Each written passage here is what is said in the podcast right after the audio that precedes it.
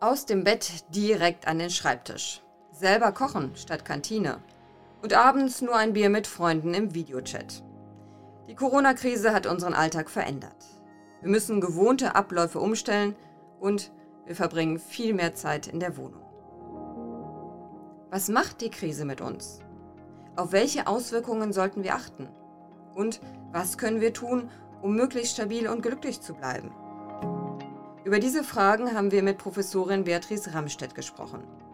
Die Psychologin forscht in Mannheim zu Persönlichkeitsstrukturen. Frau Professor Ramstedt, woran liegt es, dass es manchen Menschen besser gelingt, mit solchen Krisen umzugehen als anderen? Menschen unterscheiden sich einfach darauf, wie sie auf ihre Umwelt reagieren, wie sie auf solche Krisensituationen reagieren. Und das hängt von ihren Verhaltensweisen, von ihren Persönlichkeitseigenschaften ab. Es zeigt sich in, in veränderten oder in anderen Verhaltensweisen in anderen Emotionen und auch in Kognition, also wie sie über eine solche Krisensituation denken. Ganz relevant ist hierbei auch sogenannte Coping-Stile, also wie man mit einer solchen Situation umgeht. Inwiefern ich äh, Techniken zur Hand habe, äh, mit solchen Stressoren auf Veränderungen meiner Situation zu reagieren. Welche Eigenschaften sind dabei besonders hilfreich? Ganz relevant gerade in Bezug auf Krankheiten scheint Optimismus zu sein. Es gibt Forschung, die konnten zeigen, dass Optimisten und Optimistinnen deutliche Vorteile haben darin, wie sie, dass sie Krankheiten bewältigen können, weil sie daran glauben, dass sie es schaffen, dass sie eine solche Krankheit bewältigen können. Auch die Selbstwirksamkeit, äh, also die Überzeugung davon, dass was ich tue, auch zu einem von mir kontrollierbaren Ergebnis führt, ist in diesem Zusammenhang vermutlich relevant. Kann ich durch mein Hygieneverhalten, durch meine Kontaktvermeidung ähm, eine Infektion verhindern? Oder habe ich das Gefühl, ich bin dem einfach ausgeliefert? Und in Bezug auf Persönlichkeitseigenschaften zeigt sich, dass ähm, gerade für Krisensituationen emotionale Stabilität wichtig ist. Also dass ich kein ängstlicher und unsicherer Typ bin, sondern dass ich in meinen Emotionen relativ stabil und ausgeglichen bin. Optimistisch zu sein ist sicher immer gut. Gibt es denn noch etwas handfestere Merkmale? Auch Gewissenhaftigkeit spielt vermutlich eine Rolle, nämlich dass ich mich dann an solche Vorsichtsmaßnahmen halte, dass ich Hände wasche, dass ich Abstand halte und dass ich vielleicht auch, gerade jetzt, wo wir alle viel im Homeoffice sind, mehr schaffe, ein, eine sinnvolle Tagesstruktur einzurichten und äh, trotzdem einen effizienten Arbeitsalltag mit zu organisieren. Offenheit ist auch ein relevanter Faktor. Inwiefern bin ich offen für Neues? Es ist für uns alle eine komplett neue Situation mit neuen Herausforderungen. Das kann im gewissen Grade auch Spaß machen, mal in einer anderen Umgebung zu arbeiten. Und dass man hier versucht, ein, ein Interesse daran zu haben, sich seinen Tag neu zu gestalten, neue Abläufe zu organisieren und äh, dass es nicht für einen unangenehm ist, wenn es Veränderungen gibt.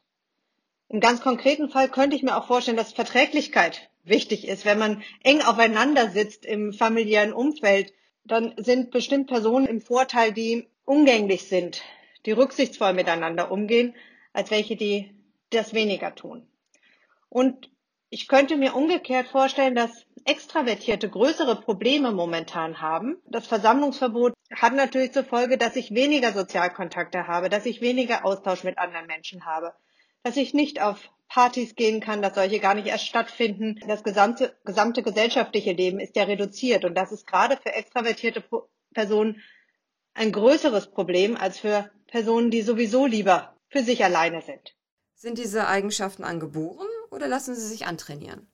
Es gibt umfangreiche Forschung, die zeigt, dass gewisse Persönlichkeitstendenzen genetisch prädisponiert sind. Das heißt, dass es eine genetische Veranlagung gibt, dass man eher ein optimistischer, ein emotional stabiler Mensch ist oder eher ein extravertierter oder ein gewissenhafter. Das bedeutet aber nicht, dass das unumstößlich ist. Das ist wirklich nur eine gewisse Vortendenz. Es gibt umfangreiche junge, jüngere Forschung, die zeigt, dass tatsächlich sich Persönlichkeitseigenschaften verändern können, gerade auch durch sogenannte Critical Life Events, also durch kritische Lebensereignisse. Und ich denke, als so etwas kann man diese Corona-Krise auf jeden Fall sehen. Es gibt auch jüngste Forschung, die zeigt, dass man auch die Persönlichkeitseigenschaften trainieren kann und insofern ganz bewusst verändern kann. Gesellschaftliche Krisen stehen schon lange im Fokus der Psychologie. Inwieweit unterscheidet sich die aktuelle Lage von früheren Krisen? Es gibt umfangreiche Forschung in der Psychologie und in, insbesondere auch in den Sozial- und Verhaltenswissenschaften zu Krisen, insbesondere zu sozioökonomischen und politischen, äh, zu sozioökonomischen Krisen und dem politischen Wandel und welche psychologischen Konsequenzen daraus passieren. Beispielsweise zur Wende in Deutschland oder zum Übergang von Sozialismus, vom Sozialismus zur Marktwirtschaft in Polen oder ähnlichem. Wir haben allerdings meines Wissens noch nie eine solche weltweite Situation gehabt, zumindest nicht in den letzten Jahrzehnten, vor allem keine solche Pandemie, die also so vergleichbar äh, in den verschiedenen Ländern auch wirkt. Insofern muss man von wissenschaftlicher Perspektive her sagen, ist das wirklich eine einmalige Situation. Und insofern können wir, glaube ich, auf keine Forschungserfahrungen hier ähm, eins zu eins rekurrieren. Das klingt nach einer einmaligen Gelegenheit für die Forschung. Planen Sie denn selbst zur Corona-Krise zu forschen? De facto überlege ich selber aktuell äh, hierzu äh, Forschung zu betreiben. Wie eben dargestellt ist meines Erachtens diese Situation, äh, so schwierig sie für uns alle als Menschen ist, eine nie dagewesene wissenschaftliche Situation, die uns Möglichkeiten bietet, zu erforschen, warum Menschen, einige Menschen besser mit einer solchen Krise umgehen können und andere Menschen größere Schwierigkeiten haben. Und das bietet uns sehr gute Möglichkeiten für die Zukunft, wie wir auf Menschen vielleicht auch individuell einwirken können, wie wir bestmöglich Situationen schaffen für die Zukunft, damit ein möglichst großer Personenkreis gut durch diese Krise kommt. Was konkret haben wir vor? Wir haben bereits Daten erhoben, sehr umfangreiche und bundesweite Daten dazu, wie die Menschen in Deutschland die Krise erleben, wie sie sich verhalten, wie belastend sie sie empfinden. Und diese gilt es nun auszuwerten.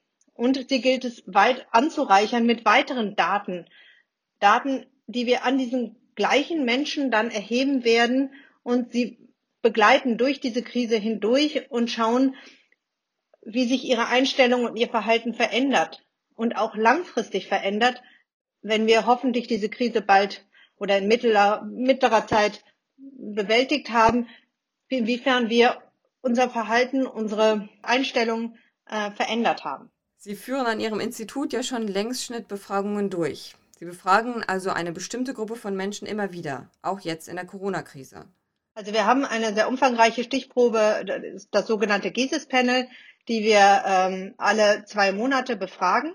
Und wir haben jetzt eine umfangreiche Sonderbefragung von einem Großteil dieser Stichprobe gemacht zur Corona-Situation und wollen jetzt auch in dem, in den nächsten Zyklus von jeweils zwei Monaten sie wieder befragen mit einem kürzeren Modul, dazu, wie sie die äh, Krise erleben.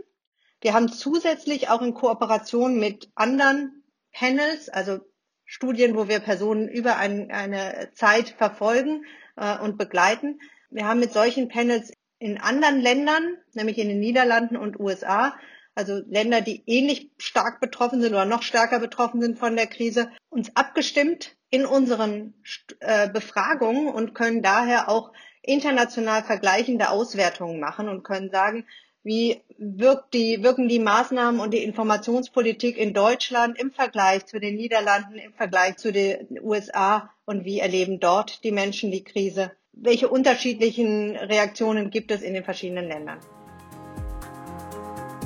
Das war die Psychologin Beatrice Ramstedt mit Hinweisen, wie wir alle diese besondere Krise psychologisch gut überstehen können. Wenn Sie weitere Podcasts hören möchten, zum Beispiel zur Virusforschung oder zum mobilen Arbeiten, dann finden Sie diese Folgen auf bmbf.de/podcast. Weitere Informationen zum Coronavirus finden Sie auch auf bmbf.de/coronavirus.